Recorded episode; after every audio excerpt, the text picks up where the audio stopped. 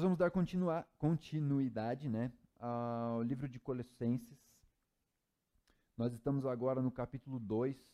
O Doug já expôs uh, nos últimos três domingos o capítulo 1 inteiro e o comecinho do capítulo 2. E a gente vai fazer hoje do, do capítulo 2, verso 6 até o final, que é o verso 23. E para começar eu queria orar. Perdão, eu queria ler e depois eu vou orar. Tá? Então, se você está com a sua Bíblia, é, abre ela aí, abre o celular, enfim. E, e a gente vai ler juntos todo o texto e depois a gente vai conversar sobre ele. Portanto, assim como vocês receberam Cristo Jesus, o Senhor, continuem a viver nele, enraizados e edificados nele, firmados na fé, como foram ensinados, transbordando de gratidão. Tenham cuidado para que ninguém os escravize a filosofias vãs e enganosas que se fundamentam nas tradições humanas e nos princípios elementares deste mundo, e não em Cristo. Pois em Cristo habita corporalmente toda a plenitude da divindade. E por estarem nele, que é a cabeça de todo poder e autoridade, vocês receberam a plenitude. Nele também vocês foram circuncidados, não com uma circuncisão feita por mãos humanas, mas com uma circuncisão feita por Cristo que é o despojar do corpo e da carne. Isso aconteceu quando vocês foram sepultados com ele no batismo e com ele foram ressuscitados, mediante a fé no poder de Deus que ressuscitou dentre os mortos.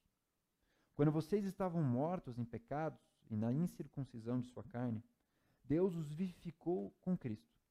Ele nos perdoou de todas as transgressões e cancelou a escrita de dívida que existia em ordenanças e que nos era contrária ele a removeu pregando-a na cruz.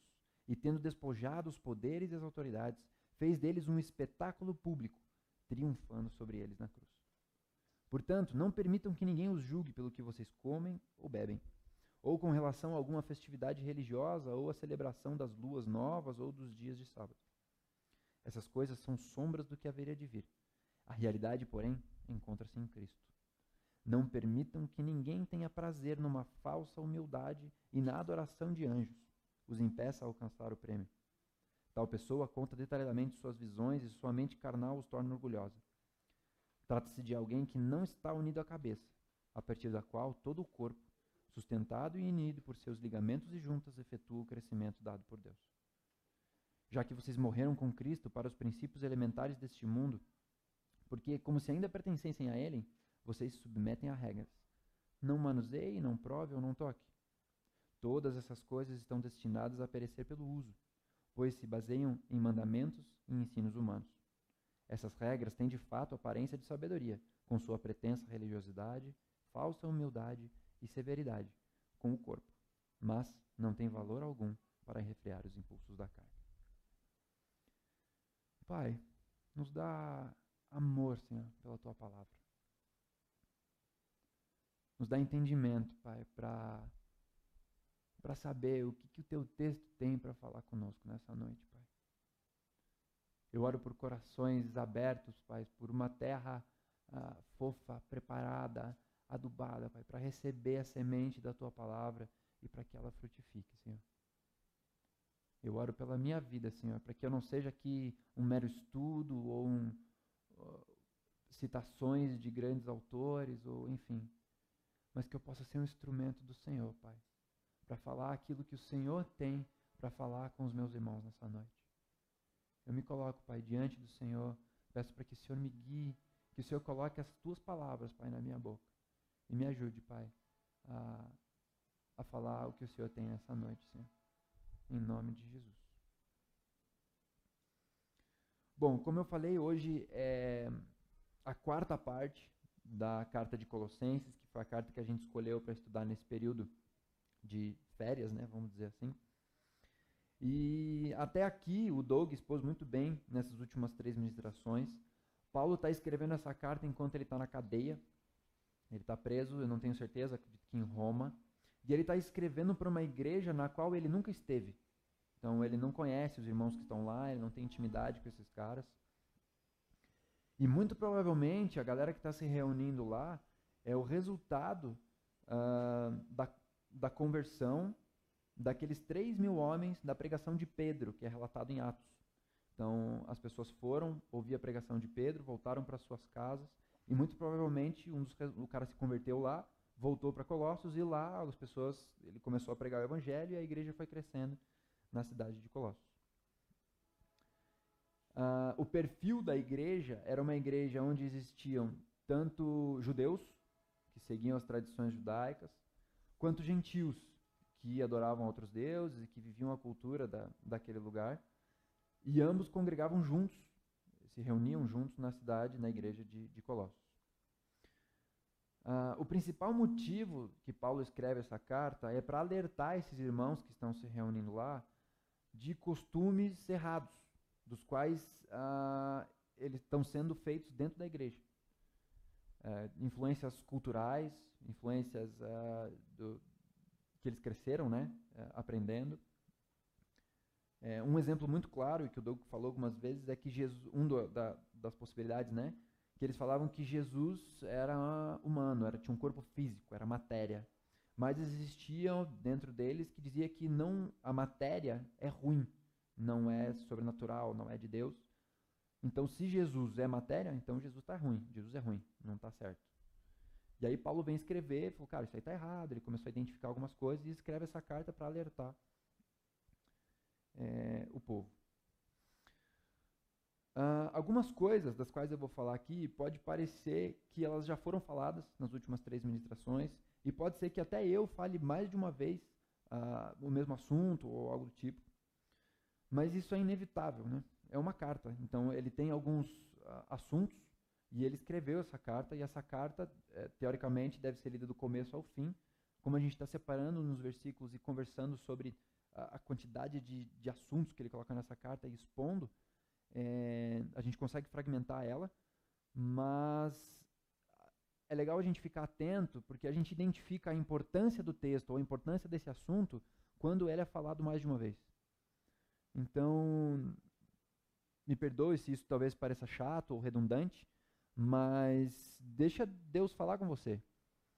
Uh, pode ser que Deus esteja falando isso com você pela segunda, terceira vez para você trabalhar isso no seu coração e, e deixa Ele falar contigo. Então a gente começa lá, eu fiz algumas separações nos versículos, a gente vai começar pelo versículo 6 e 7. Portanto, assim como vocês receberam Cristo Jesus, o Senhor, continuem a viver nele, enraizados e edificados nele, firmados na fé, como foram ensinados, transbordando de gratidão. O começo ele é, já está, né? Portanto, assim como vocês receberam. Paulo não está escrevendo para pessoas que uh, estão conhecendo Jesus ou não conhecem Jesus. Eles já receberam a Cristo. É, o receberam né, está no passado. Então é uma igreja que já está implantada, já está acontecendo lá, né? O que faz muito sentido quando a gente lê o contexto histórico nessa conjugação dessa palavra, né? E Paulo diz: é, receberam Jesus Cristo, o Senhor. Paulo podia muito bem escrever só Jesus Cristo e eles saberiam com certeza de quem era, de quem ele estava se referindo. Todos entenderiam de quem ele estava falando. Mas não, ele fala Jesus Cristo, o Senhor. A palavra usada para Senhor no grego é Kyrion ou Curios. E o significado dessa palavra é supremo em autoridade, controlador e mestre. Então, é, é a mesma palavra usada nos antigos papiros quando eles eram registros imobiliários, e que significa o proprietário, o dono, né? aquele que tem os plenos direitos sobre determinada coisa. Nesse caso, então, Paulo não está só somente se referindo à decisão de pessoas por Jesus, o tal Jesus, mas sim mostrando toda a autoridade de Jesus, todo o poder de Jesus, toda a supremacia do qual eles, do Jesus a qual eles estão servindo. Essa única palavra, esse único Senhor, dá toda uma intenção, uma uh, substância, vamos dizer assim, para esse início desse texto, né? É, continuando o texto, ele diz: continuem a viver nele. Uma outra tradução, ele diz: continuem a viver dependendo dele. Ao mesmo tempo, a palavra usada ali do grego é peripateó, que denota o sentido literal da caminhada. É a mesma palavra usada em Mateus 4,18, a gente não precisa ler, mas que diz: E Jesus caminhando à beira do mar. É uma atitude prática. Né? Caminhando, continuem tendo as, as suas. Uh, fazendo isso de maneira prática. Né? E eu acredito que a ideia de Paulo era essa dependência né, de Jesus. Continuem dependendo de Jesus. Mas olhando para a palavra, me faz pensar em algumas atitudes práticas também. Né? Algumas atitudes cotidianas que a gente tem. Que a gente acaba fazendo sem consultar o que Deus tem pra gente, ou sem orar, ou né, que a gente acaba entrando na, na rotina. O Richard Foster, eu já falei sobre esse livro, mas é muito bom. E ele fala nesse livro, na, chama Celebração da Disciplina, no capítulo 11, ele está falando sobre a adoração, a disciplina da adoração. E ele menciona dois pontos que se encaixam perfeitamente nessa parte prática de dependência de Deus, né? E eu vou ler para vocês dois trechinhos bem curtinhos, que foi impressionante, porque eu já tinha escrito essa parte da administração e numa tarde eu estava lendo o livro e eu, caramba, faz muito sentido, eu preciso colocar isso, eu preciso uh, mencionar né, o que ele falou. O primeiro ponto que ele menciona é uma preparação, preparando-se para a adoração. É um, um subtópico do livro, né? E ele diz assim: Uma característica marcante da adoração na Bíblia é que o povo se reunia tendo algo que só podemos chamar expectativa santa. Como cultivamos essa expectativa santa? Começa em nós, quando entramos na Shekinah do coração enquanto cuidamos das tarefas do dia a dia. Nosso interior transborda em adoração. Trabalhamos, divertimos-nos, comemos e dormimos. Mas ainda assim, estamos ouvindo sempre o nosso Mestre. É uma prática do dia a dia de você fazer aquilo com, com adoração. Tem um outro livro que é a Teologia do Ordinário. Eu não cheguei a ler esse livro ainda, mas o livro todo fala sobre isso de você adorar o Senhor quando você está escovando os dentes, de você estar tá em espírito de adoração enquanto você lava uma louça, de você saber que você está adorando a Deus quando você está em casa sozinha com seu filho recém-nascido amamentando pela vigésima oitava vez durante o dia. E todas essas atitudes, toda essa prática, se você tem esse coração voltado para Deus, é um momento de adoração ao Senhor. É uma dependência de atitudes práticas, de saber que o Senhor está te guiando naquele momento. O outro ponto que ele coloca são as estradas para chegar até a adoração. E ele diz assim no segundo trecho: existem estradas divinamente traçadas para alcançar a esfera da adoração. A primeira, que leva à adoração, é o sossego de toda atividade de origem humana. Sossegar a atividade humana, expressão criada pelos patriarcas na vida interior, não é coisa confinada aos cultos formais de adoração, mas é um estilo de vida. Ela deve permear o tecido da vida cotidiana. Devemos viver num silêncio perene, interno, pronto para ouvir, a fim de que Deus seja a origem de nossas palavras e ações. Se estivermos acostumados a conduzir os assuntos da vida com força e sabedorias humanas, faremos o mesmo na adoração comunitária. Se, porém, cultivamos o hábito de permitir que cada conversa ou cada negociação tenha um impulso divino, a mesma sensibilidade fluirá na adoração comunitária. François Fenelon escreve: Feliz é a alma que, ao renunciar-se com sinceridade, mantém-se nas mãos do Criador, pronta a fazer tudo o que Ele quer e que não cessa de dizer a si mesma, cem vezes por dia: Senhor, o que farias e o que eu devo fazer? É uma dependência de Deus de coisas que são cotidianas, de coisas que são naturais da gente fazer. Mas é um, claro que não é de um dia para o outro, então é um trabalho, é uma consciência que você vai trabalhando contigo, consigo mesmo. E eu lembro que logo que eu me converti, é, adolescente, né, eu tinha, não tinha dinheiro e tinha muito tempo. Então, uh, eu trabalhava no centro, na loja dos meus pais, e a igreja era no Mercedes. E, financeiramente falando, eu falava que não valia a pena pegar o ônibus. Então, eu ia caminhando.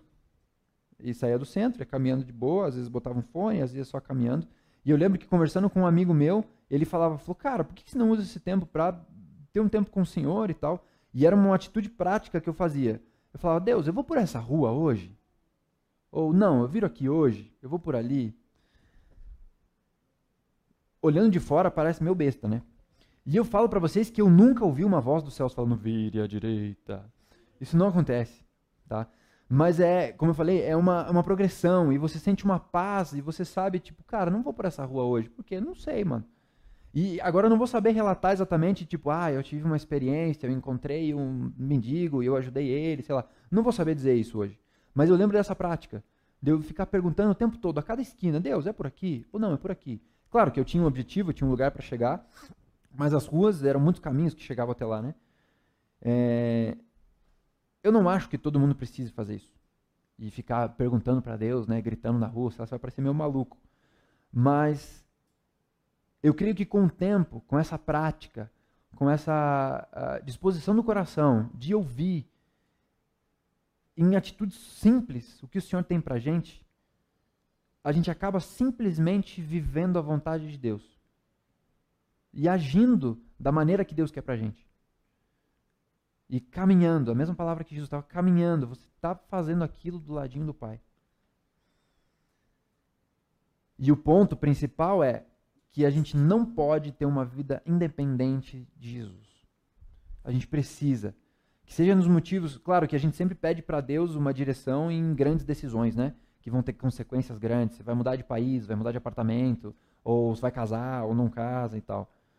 Mas nas pequenas atitudes é um processo para que quando você chegue numa decisão difícil, você já tenha isso, opa, aqui é a voz de Deus, opa, aqui é meu coração, aqui você já consegue ter isso, né? Então não vai ser de hoje para amanhã, mas é um processo, é uma linha, e é por isso que eles chamam isso de disciplina. É algo que você vai adquirindo com o tempo e fazendo isso de maneira intencional. Continuando no mesmo versículo ainda, ele diz: enraizados e edificados nele, firmados na fé.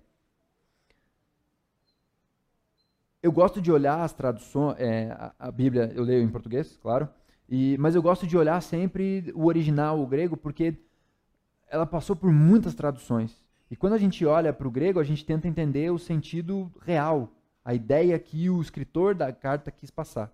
E nesse texto, o grego é exatamente igual. Foi muito bem traduzido e eu acredito que aconteça muitas vezes na Bíblia, né? Mas as três palavras, enraizados, edificados e firmados, é exatamente a, o mesmo, a mesma tradução. Mas uma coisa interessante é que, no sentido figurado, se você for parar para pensar em enraizados de raízes, a raiz de uma árvore vem para baixo e dá a sustentabilidade. Você não enxerga, mas é ela que sustenta toda a árvore. Quando você edifica algo, quando você constrói uma casa, um prédio, seja o que for, ela fica do solo para cima. E você enxerga ela, ela vai para cima. Então você tem a raiz para baixo e a construção, a edificação para cima. Porém, tudo isso tem que ser firmado em algo. A estrutura, o alicerce da construção. Que nesse caso ele diz firmados na fé. Para que a gente possa construir algo no Senhor, para que a gente possa edificar algo no Senhor, nós precisamos estar enraizados, edificados e firmados na fé.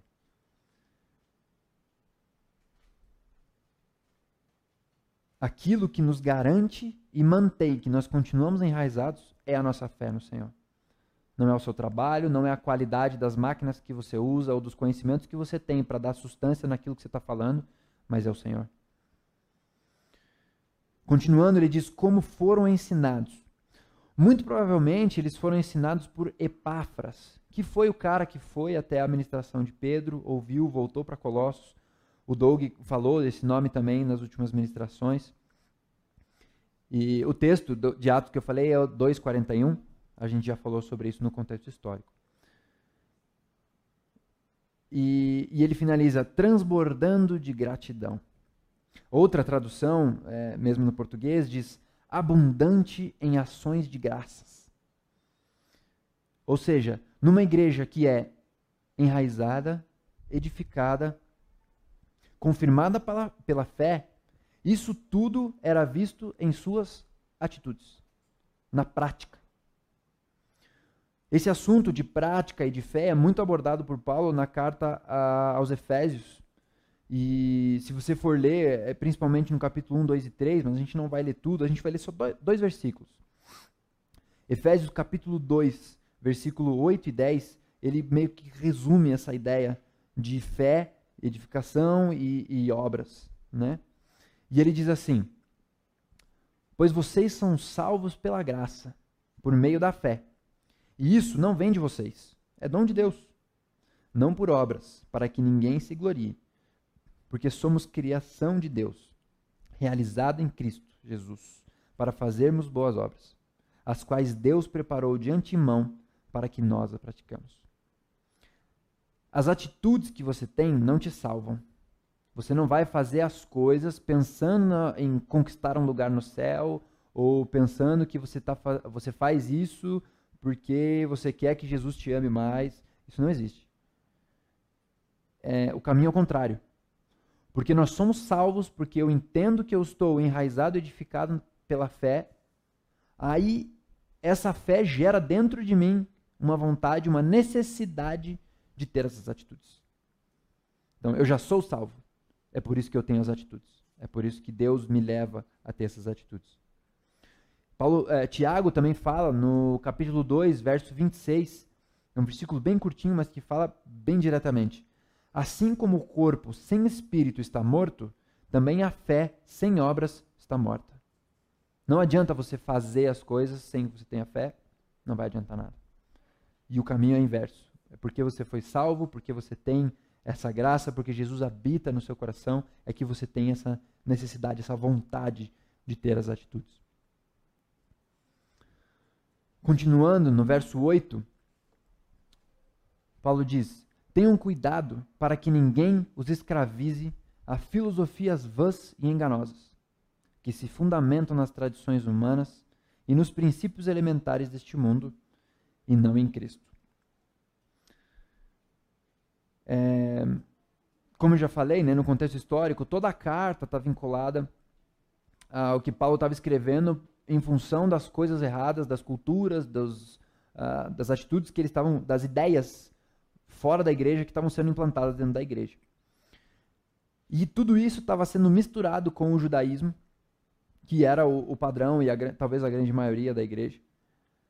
Como eu já falei, de Cristo é a matéria e tal, né? Essa é, é a ideia. Mas e hoje?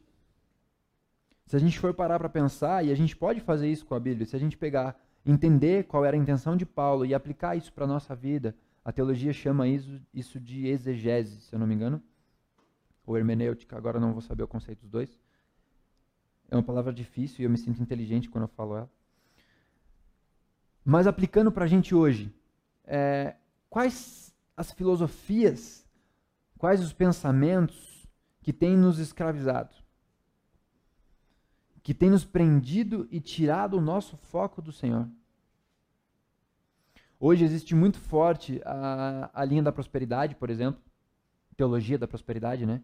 Onde tudo que você faz é porque você quer ganhar mais, porque você quer mais dinheiro, porque você quer uma casa maior, porque você quer um saldo na conta corrente maior, porque Deus vai te abençoar, porque você precisa de dinheiro e comprar um carro melhor.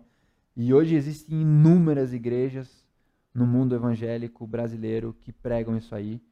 E é muito legal, porque massageia, né? Que é gostoso, todo mundo gosta de ganhar. Mas a Bíblia não é isso aí. Ou seria o humanismo, onde você se torna humano, ser humano, a, a pessoa, a carne, é o centro de tudo. Onde você deve ser servido, onde você não pensa nos outros, onde você é a prioridade no relacionamento, e se deu errado, que se lasque o outro, mas cuide de você. Você é o centro das atenções, Deus quer cuidar de você, Deus quer te abençoar. Mas como que eu vou saber se essa filosofia é baseada em tradições humanas ou se ela realmente está na palavra de Deus? Simples. Conhecendo a palavra de Deus. Estudando, lendo, ouvindo, ouvindo bons pregadores. Eu não preciso conhecer com profundidade o que é a teologia da prosperidade, o que significa o humanismo. Eu não preciso saber o que é errado com profundidade o que é errado para entender o que é certo. Eu tinha um amigo que trabalhava no banco há muitos anos atrás. E eles contavam dinheiro, né? O dinheiro ainda existe, gente. Tem nota, o pessoal usa. E naquela época muito mais. E eles contavam muito dinheiro. E ele nunca fez um curso para saber quais são as notas falsas e quais são os sinais de uma nota falsa e textura. Ele sabia qual era a verdadeira. E quando tinha uma nota falsa num bolo, ele nem pensava, ele só tirava fora. Porque no pegar, ele tinha tanta habilidade com aquilo que ele só tirava fora. Ele não precisava verificar e não sei o quê. Era, era fácil ele entender. E aqui é a mesma coisa. De maneira bem simples, Todo movimento que não coloca a figura de Jesus Cristo como centro e prioridade pode ser considerada uma filosofia vã e enganosa. Todo evangelho, toda a criação, toda a Bíblia, ela é cristocêntrica. Ela é voltada para Jesus Cristo. Toda a história da humanidade, desde Gênesis até Apocalipse, Jesus é o centro disso. E se não for, bota dois pés atrás que tem alguma coisa errada.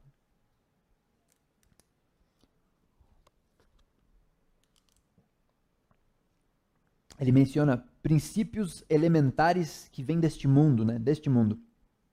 E quais são os princípios elementares deste mundo que têm me dominado, que têm dominado você? Hoje também existe uma corrente muito forte do machismo e feminismo, né? O papel do homem, o papel da mulher. Deus é muito claro. Ele tem papéis estabelecidos para ambos os sexos dentro e fora do casamento. Seja você solteiro, seja você casado, seja noivo, seja o que for. Existem algumas interpretações, existem algumas maneiras de lidar com tudo isso. Porém, Deus ama a sua criação e anseja que ela seja, anseia que ela seja independente. Olha lá, eu falei que tinha coisa errada aqui. E ele anseia por ela, independente do sexo, que ela tem. Hoje, o machismo e feminismo, pelo menos no nosso contexto aqui, não, a gente não enxerga muito, mas se você for entrar na internet, tem muito bafafá, tem muita coisa. Talvez seja uma vertente que está diminuindo um pouco, mas uh, busque o Senhor e tenha sabedoria com, dentro de tudo isso, né? Independente disso, é, a pergunta que fica é: Deus é soberano na minha vida? eu tenho, ou eu tenho o eu mesmo. Eu me garanto. Eu consigo. De onde tem vindo o meu sustento, por exemplo? É o meu trabalho? É o meu conhecimento? São os estudos que eu tenho que me dão uh, o meu salário no final do mês? Ou as vendas que eu faço na minha loja? Ou não, sou eu que tenho que trabalhar. Deus me ajuda, me abençoa, mas não, eu preciso trabalhar 20 horas por dia e porque senão não dá para pagar minhas contas e não dá para manter minhas coisas. É lógico que a gente não pode negligenciar, né, e simplesmente viver de amor ou, né? A gente precisa fazer a nossa parte. Mas uh, o nosso principal compromisso, a minha prioridade tem sido o Senhor e o seu corpo como igreja local? A gente recebeu muitas notícias difíceis, como eu comentei, né? Nesse, nesse início de ano. E eu tentei me apegar muito a talvez as notícias boas para a gente conseguir dar uma animada. E no meio disso tudo, um amigo meu veio conversando e falou: Cara, eu quero muito me envolver mais com a igreja e papapá. E, mas está muito complicado, o trabalho não me deixa, eu tra trabalhando muito, inclusive nos finais de semana e tal.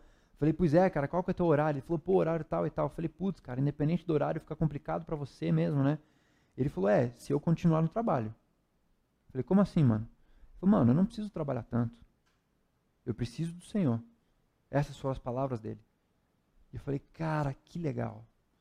Deus tem feito alguma coisa, Deus está mexendo no coração da galera de visto que, cara, não adianta a gente trabalhar. E ele está pensando seriamente, ele falou, cara, ore por mim, porque eu estou muito inclinado e muito uh, uh, desejoso de abrir mão do meu trabalho, desse trabalho em específico, para que eu possa me envolver mais na igreja, para que eu possa estar mais tempo, para que eu possa entender o que está acontecendo e caminhar mais junto com a liderança e tal. Eu falei, cara, que maneiro, que legal. Esse é o, esse é o, é o, é o principal, é saber que o Senhor está no controle. Não é esse trabalho extra que vai te sustentar, é o Senhor que te sustenta. Em Mateus 6, Deus fala muito claramente que Deus sustenta as aves do céu, não deixa elas passarem fome e veste os lírios do campo com as vestes mais lindas. Quanto mais a nós, que somos filhos dele, ele não vai deixar faltar nada. Quando o seu coração está voltado para ele, quando você tem essa inclinação para servi-lo e viver a vontade dele. Continuando no verso 9, ele diz lá: Pois em Cristo habita corporalmente toda a plenitude da divindade. Paulo reforça a humanidade de Cristo é, corporalmente, fisicamente, de maneira palpável, tangível. Jesus era 100% homem e era 100% Deus. Jesus era matéria, Jesus era físico, você podia tocá-lo, mas ele também era 100% Deus. Tinha conversava com o Pai e, e, era o Deus encarnado. Mais uma vez Deus eh, Deus não, Paulo reforça essa linha misturada de que Jesus não era isso. Ele diz lá, corporalmente, toda a plenitude da divindade. Em corpo, ele era 100% Deus é um dos grandes mistérios que a gente tem, né? Uma coisa não pode ser 100% duas coisas, mas para Deus pode.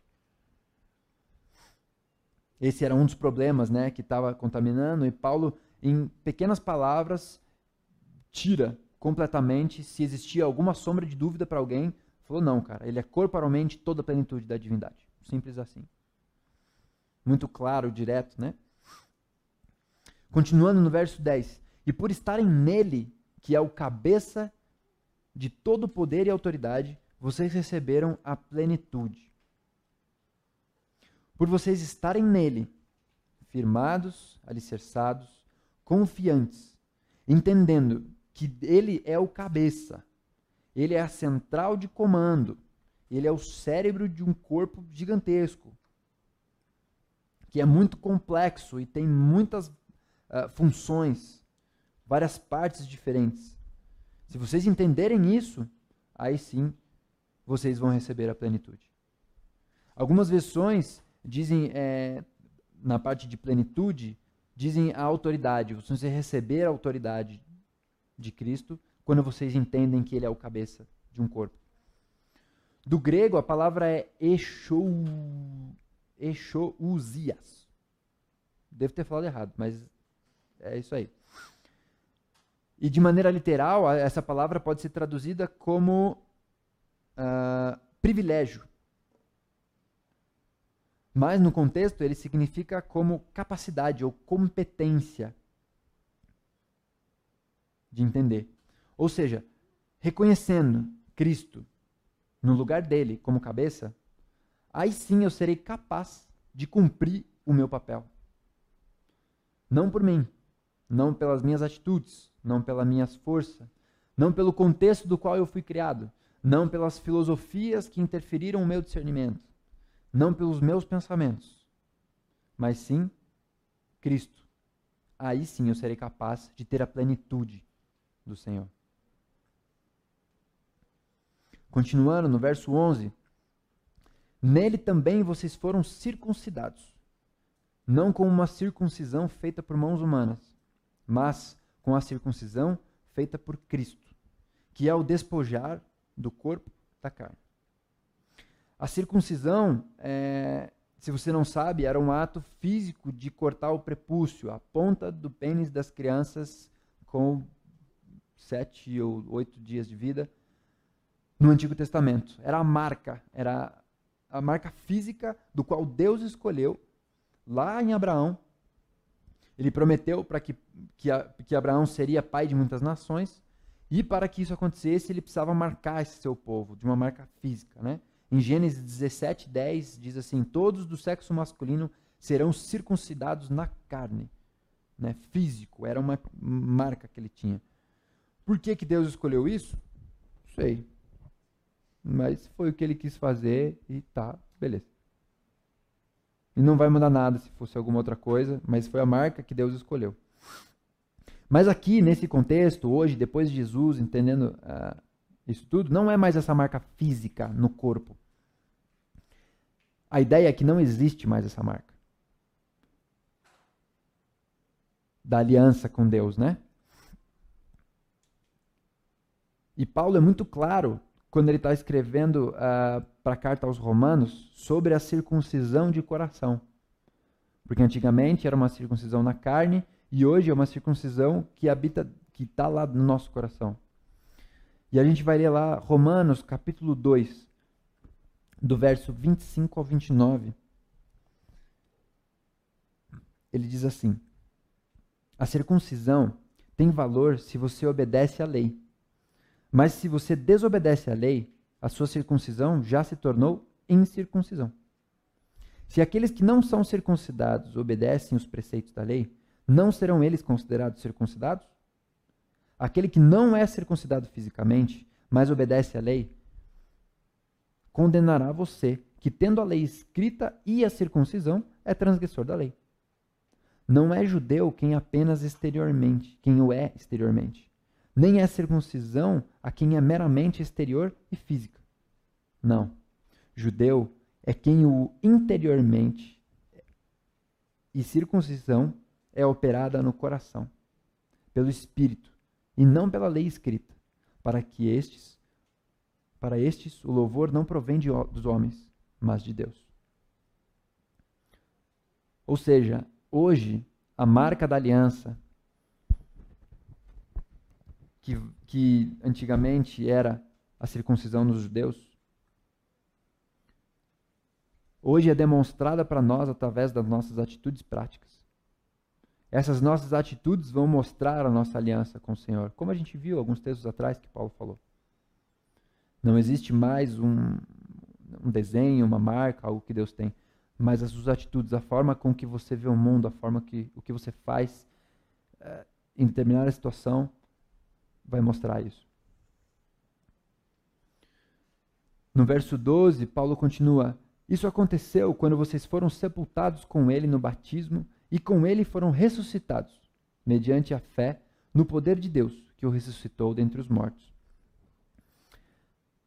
A circuncisão feita por Cristo, que foi mencionado no versículo anterior, acontece no ato prático do batismo.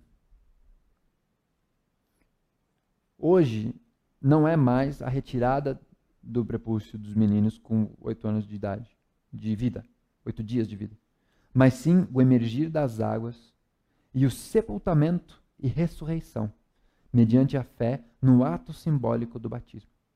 Então é por isso que a gente batiza. É por isso que a gente fez esses tempos aqui embaixo e é por isso que a gente se emociona tanto quando a gente vê isso. O batismo é um ato simbólico que mostra essa aliança. Quando você emerge como um, um ser humano morto, caído, e ressurge com Cristo marcado, circuncidado no seu coração.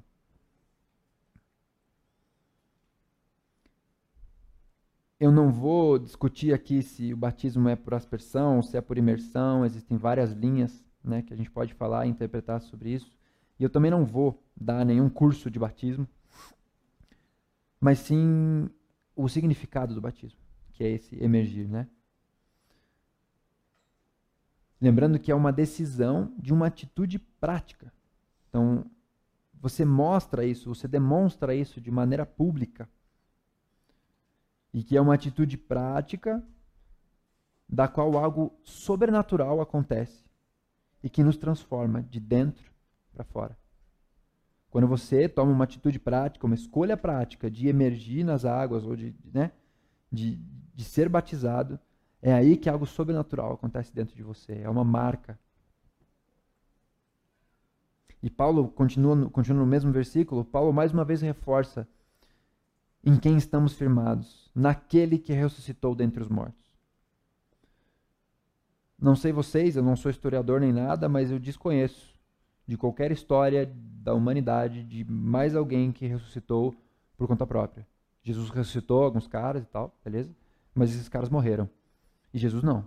Ressuscitou e está aí até hoje. De uma vez por todas, né?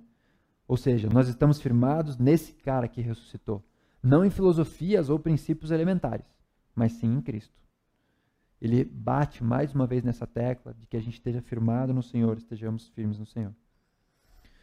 Do verso 13 ao 15, ele diz assim: Quando vocês estavam mortos em pecados e na incircuncisão de sua carne, Deus os vivificou com Cristo.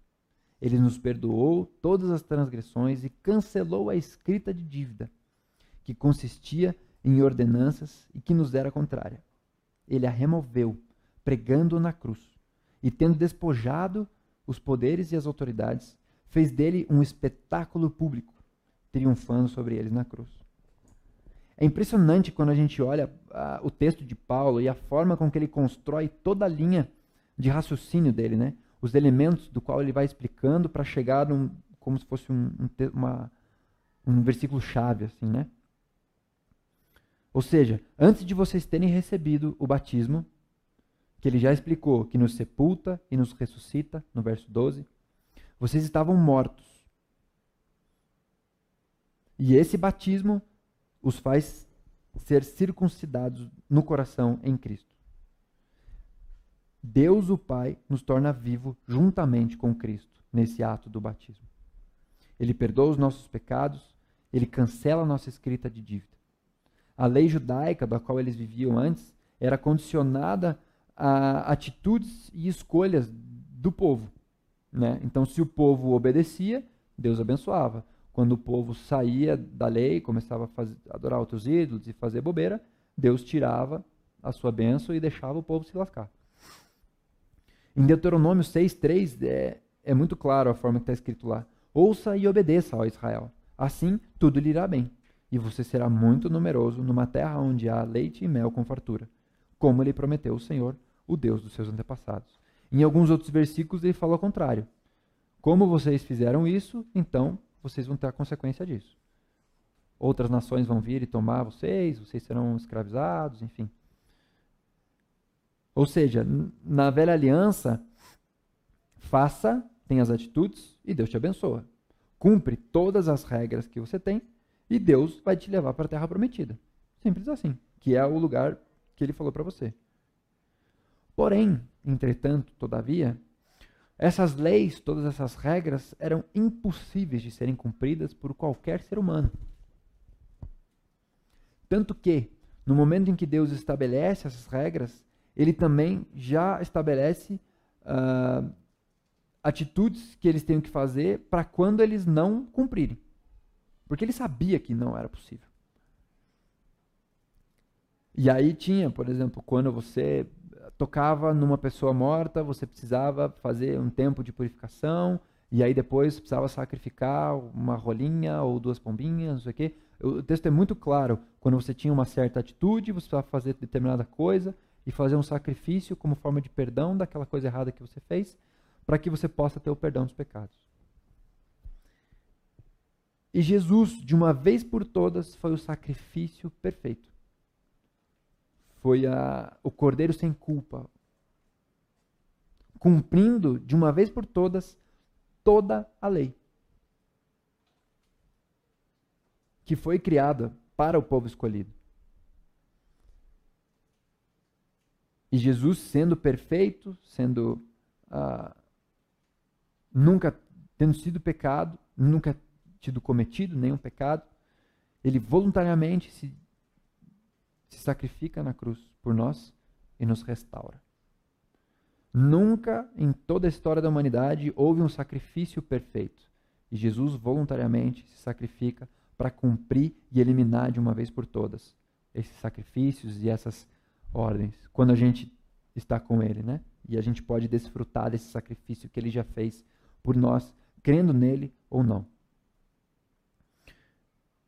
Na época, a, a crucificação e todo aquele ritual de flagelo e carregar a cruz e tal, ele era não só uma punição de como consequência de atitudes erradas que eles fizeram como assassinos e tal, né, como consequência de um crime que eles cometeram. Mas era um show que todo o Império Romano colocava para que as pessoas vissem o que estava acontecendo com os caras que erraram como forma de medo. para que o pessoal visse, ó, se você virar ladrão, é isso aí que vai acontecer com você, cara. Então a galera ia olhando, era um fervo, e a gente já viu vários filmes e já leu, né? Era mais ou menos isso aí mesmo. Porém, Jesus não fez nada de errado. Não cometeu uma transgressão sequer. Ele vai de maneira voluntária. Porém, Jesus vai muito além de todo esse show que o Império Romano colocava, porque ele dá errado, né? E depois de três dias, todo aquele show, todo aquele negócio, falou: opa, o cara que foi punido ressuscitou. Jesus vence o castigo do qual ele foi submetido. Ele vence a cruz, que era uma das piores punições que alguém podia receber. Ele vence a morte, que nunca ninguém conseguiu vencer. E com tudo isso, depois desse sacrifício, ele nos dá o quê? Liberdade. Jesus nos dá liberdade para ter acesso ao Pai, direto ao Pai. A Bíblia diz no livro de Mateus que no momento em que Jesus morre na cruz, o véu do templo se rasga de cima a baixo. E é um ato simbólico dizendo que aquele véu que separava o lugar santo do Santíssimo, onde somente os sacerdotes purificados e preparados poderiam ter acesso a Deus, agora se rasga e a gente tem esse livre acesso até o Pai. Deus só falava com seus escolhidos no Antigo Testamento. Deus escolheu Moisés, Deus escolheu Abraão, Deus escolheu alguns profetas. E depois que ele institui toda, todo o templo, somente os sacerdotes poderiam ouvir o que Deus tinha para falar com o povo. Jesus nos dá liberdade e, e, agora não. Agora nós temos livre acesso ao Pai. Nós podemos orar e colocar o nosso joelho no chão e falar direto ao Pai, e Ele está o tempo todo nos ouvindo e de ouvidos abertos para a gente. Deus, Jesus nos dá liberdade para pedir perdão diretamente para Ele e, por incrível que pareça, nós somos perdoados. Sem nenhum tipo de sacrifício exigido, sem nenhum animal Como eu já falei, né, a lei dava um tipo de sacrifício é, relacionado a determinado tipo de transgressão que você tinha, né? Hoje a confissão pode ser feita uns com os outros. Então eu posso chamar meu irmão e eu posso confessar algum pecado para ele. E a Bíblia é muito clara quanto a isso, que isso te ajuda a, a perdoar e a, a curar os seus pecados. Mas a gente pode também ter acesso diretamente ao Pai e pedir perdão a Ele. E Jesus nos dá liberdade para fazer as coisas das quais antes não eram permitidas. Né? E Paulo continua no verso 16 e 17 nessa liberdade. Portanto, não permitam que ninguém os julgue pelo que vocês comem ou bebem, ou com relação a algumas festividades religiosas, ou a celebração das luas novas, ou dos dias de sábado. Essas coisas são sombra do que haveria de vir a realidade, porém, encontra-se em Cristo. A lei, além de ter esse processo de santificação e de cura das transgressões, também existiam algumas coisas, algumas restrições do qual o povo judeu era proibido de fazer. Por exemplo, comer carne de porco, comer mariscos, determinados animais que ruminam, tem os animais com casco fendido, não sei o que, é muito claro, o texto também diz lá, não tem Agora não tem motivo para a gente ler tudo isso, mas era muito discriminado o que podia e o que não podia ser consumido. Também existiam algumas festas da qual o, o povo tinha que fazer algumas coisas em determinados dias do ano.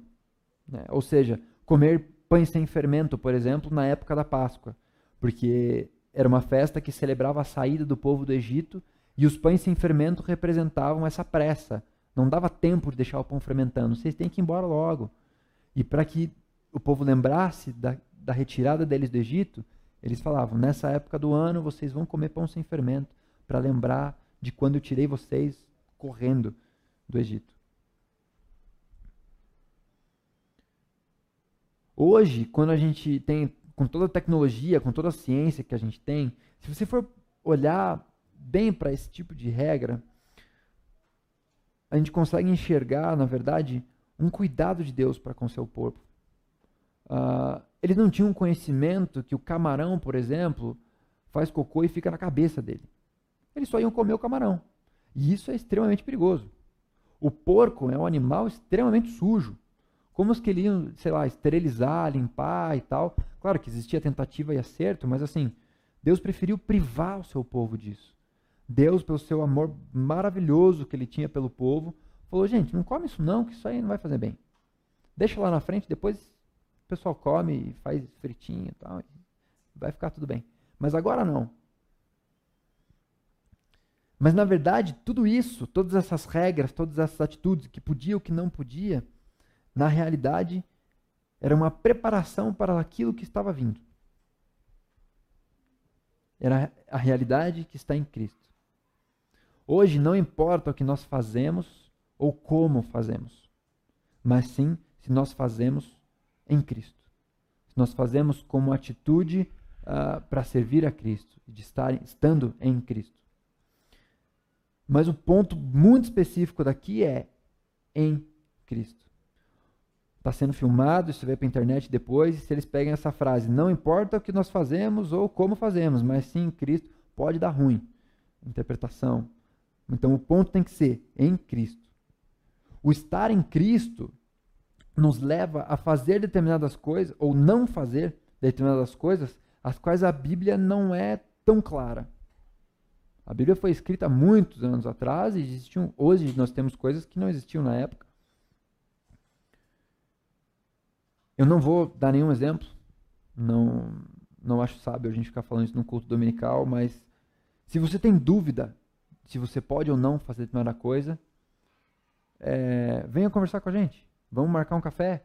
Vamos, depois do culto, a gente conversa, procura a liderança, procura alguém que você confia e tire suas dúvidas.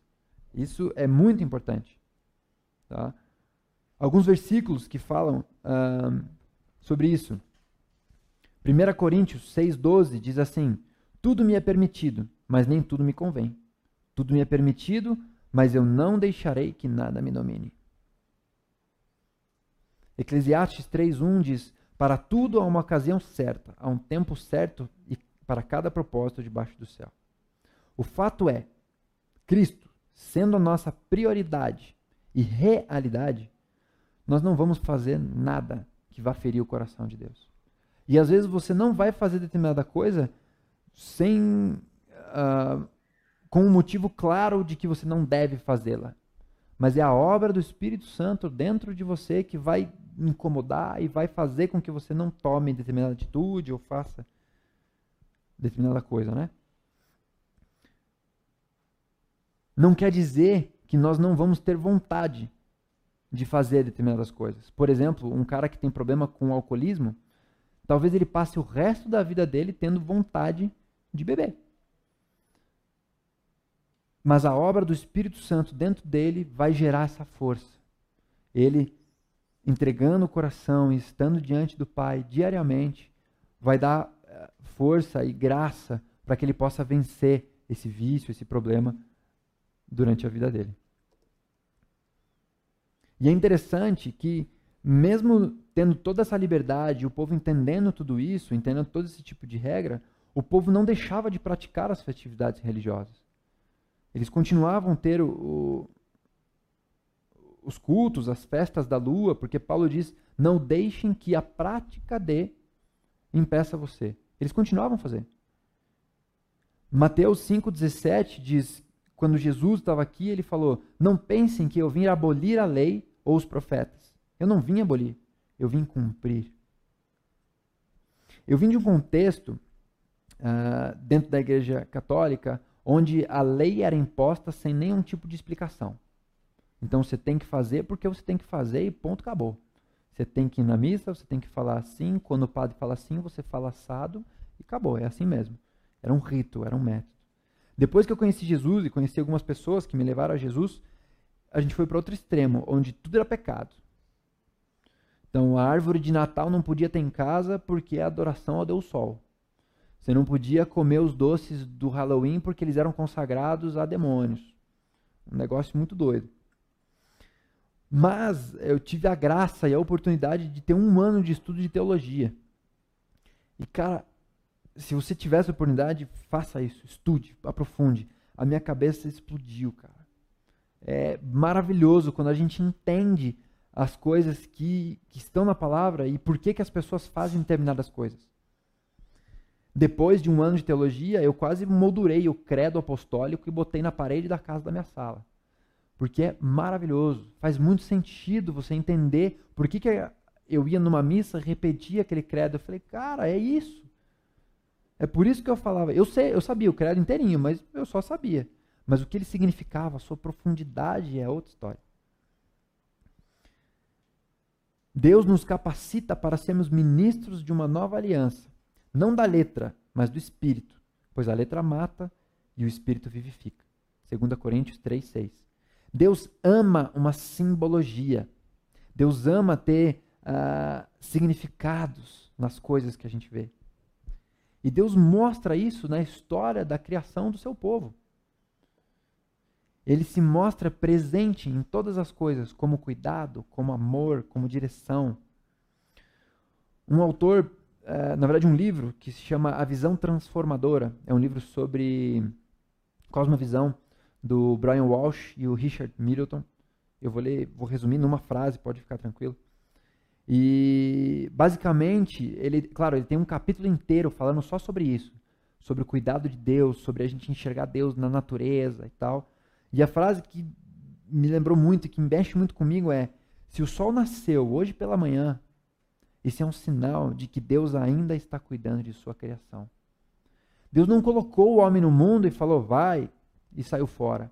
Deus diariamente, todos os dias, coloca o sol lá e fala: aproveita esse sol. Aproveita esse ar que eu estou colocando para você. Ele está no controle de tudo e ele está cuidando de tudo diariamente. E quando a gente tem essa visão, que a gente entende que tudo acontece arquitetado, cuidado, de uma maneira amorosa por Deus, cara, a nossa visão de mundo, a atitude, a, a forma como a gente enxerga as coisas muda completamente. Esse é o Deus que eu sirvo, é o Deus do qual coloca o sol e abaixa a lua todos os dias.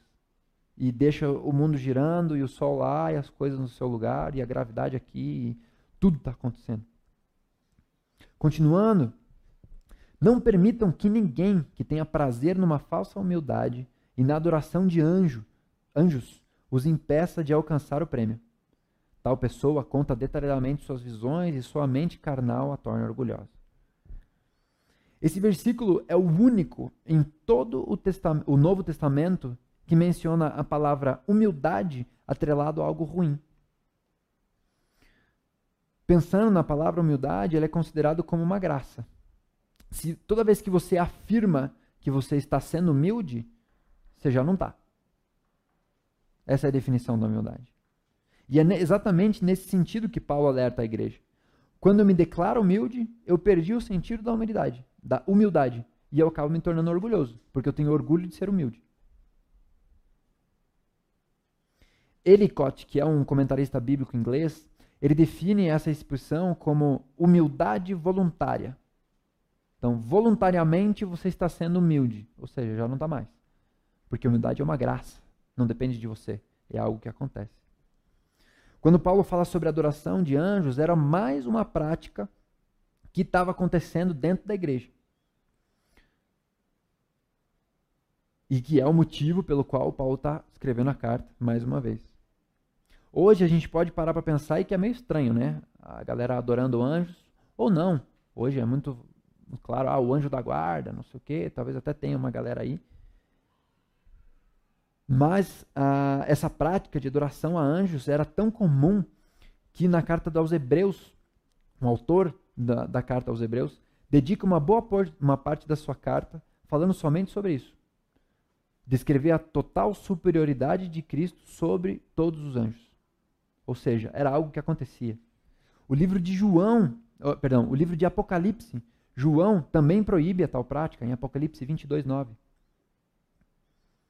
Ou seja, basicamente, de mais maneira, de maneira repetida, Paulo diz que você não deixa, para que não deixe outra atitude prática que está no meio da igreja fazerem vocês perderem a glória do nosso Senhor. A segunda parte do verso diz: Tal pessoa conta detalhadamente suas visões e sua mente carnal o torna orgulhosa. Era uma prática de pessoas que supostamente viam esses tais anjos, os quais eram adorados. E Paulo instrui uh, que não deveriam ser adorados. E depois disso, contavam seus discursos publicamente, de maneira humilde, como se Deus os tivesse escolhido para tal experiência sobrenatural. Aí que entra essa falsa humildade, essa humildade voluntária, né? Era uma prática que acontecia naquele contexto. Esse, esse versículo é uma citação prática, uma, uma citação de algo prático que acontecia no dia a dia da igreja e que deveria ser evitado. Para que a igreja pudesse servir, pudesse servir a Cristo e não adorar esses anjos. No verso 19, continuando, estou chegando no final, gente. Trata-se de alguém que não está unido à cabeça. Esses caras que faziam essas atitudes, é, trata-se dessa pessoa que não está unida à cabeça, a partir do qual todo o corpo, sustentado e unido por seus ligamentos e juntas, efetua o crescimento dado por Deus. Não estar unido à cabeça, claramente se refere à cabeça que é Cristo. E o corpo se refere à igreja e ao corpo de Cristo. Nesse caso, a igreja unida, falando a mesma língua, com o mesmo propósito, assumindo um compromisso com a comunidade e com o foco em Cristo. Aí sim, nesse caso, ela vai efetuar o crescimento dado por Deus. E a pergunta que é para nós hoje, aqui, na nossa igreja, na Calvary Curitiba, eu estou caminhando na mesma direção que os meus irmãos, que os meus irmãos? Eu sei qual é a direção que a minha liderança está caminhando e está me guiando? Eu estou envolvido eh, nas práticas da igreja de maneira suficiente para saber qual que é a visão dessa igreja? Eu assumi algum tipo de compromisso, seja ele financeiro, seja ele uh, prático, no, na rotina de, de limpeza, seja o que for, com essa comunidade?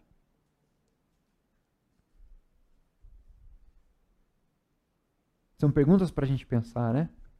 Uma igreja que não está ligada com o cabeça, que é Cristo, ela não está unida, então ela não cresce.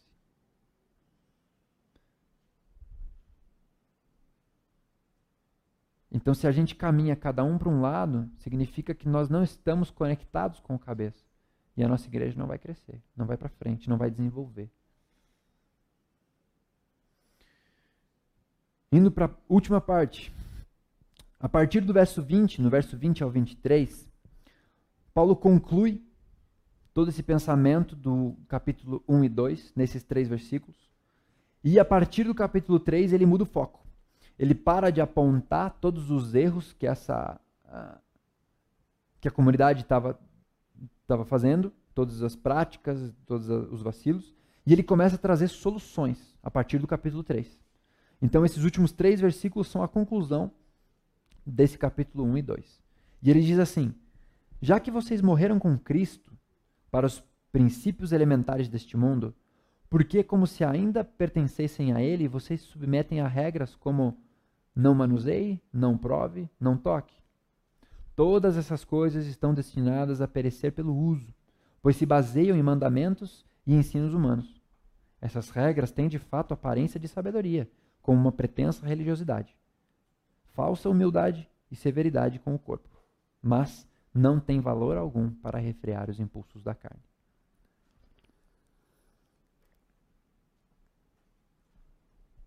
E Paulo usa todos os conceitos dos quais ele já falou. Já que vocês morreram com Cristo através do batismo, na atitude prática do batismo, o qual te dá uma circuncisão no coração, vocês deveriam agir de maneira diferente. Por que vocês continuam agindo dessa maneira? Vocês já sabem o que é o batismo, vocês estão circuncidados no coração, vocês estão vivendo isso e continuam fazendo a mesma coisa, baseados somente na lei? Alguns estudiosos acreditam que essa parte foi totalmente direcionada uh, ao povo judeu, aos judeus convertidos que se reuniam lá.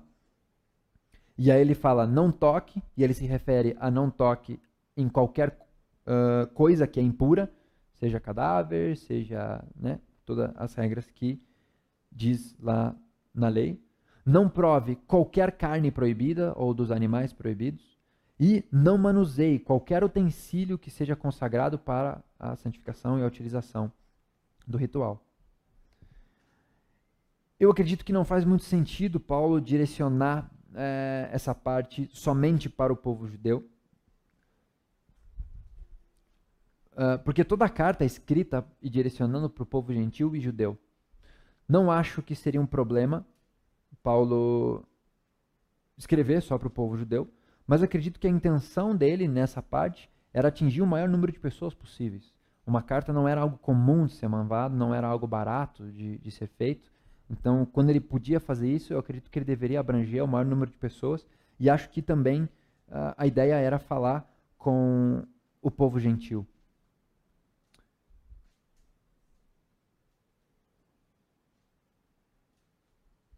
Vivendo dessa maneira, com a intenção, vocês vão continuar a viver os, os desejos errados que vocês têm no coração. A natureza do seu coração vai continuar. Essas leis, essas atitudes, essas regras. E vocês não vão ter nenhum tipo de mudança que é gerada quando Cristo é dentro de você. E Paulo finaliza essa carta com essa, essa direção. E agora, para a gente finalizar, é, eu queria incentivá-los, depois vai ficar gravado, vai para o YouTube, se você não conseguir agora, mas eu queria incentivar você a talvez marcar. Eu vou fazer algumas perguntas, três perguntas, mas que durante essa semana, talvez até de uma maneira uh, ah, para a gente ter, começar testando os pequenos grupos, que essa é a nossa intenção, de você parar durante a semana e meditar e pensar nessas perguntas, lembrando dessa montoeira de coisa que eu falei aqui hoje e meditar sobre essas perguntas no seu tempo de devocional, no tempo que você tem livre, no horário de almoço, seja o que for.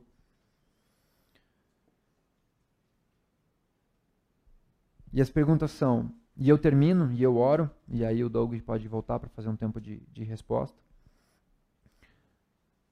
É, quem ou o que tem guiado a minha vida? São filosofias, são culturas que vêm dos meus pais, da minha tradição? Qual é a minha. Eh, explicando a pergunta, tá? Qual é a minha motivação? O que me motiva de viver? Quem que influencia e guia a minha vida? A, a segunda pergunta, minha confiança e esperança naquilo que está por vir. Porque esperança é isso. É você acreditar naquilo que, que virá ainda. Estão realmente em Cristo? Ou está em algum tipo de governo, ou está em algum tipo de liderança, ou está sei lá, alguma filosofia, ou não. É realmente Cristo que tem me dado confiança e esperança. E a terceira e última pergunta, e eu finalizo. Tenho sido fiel ao compromisso que eu assumi com a igreja local?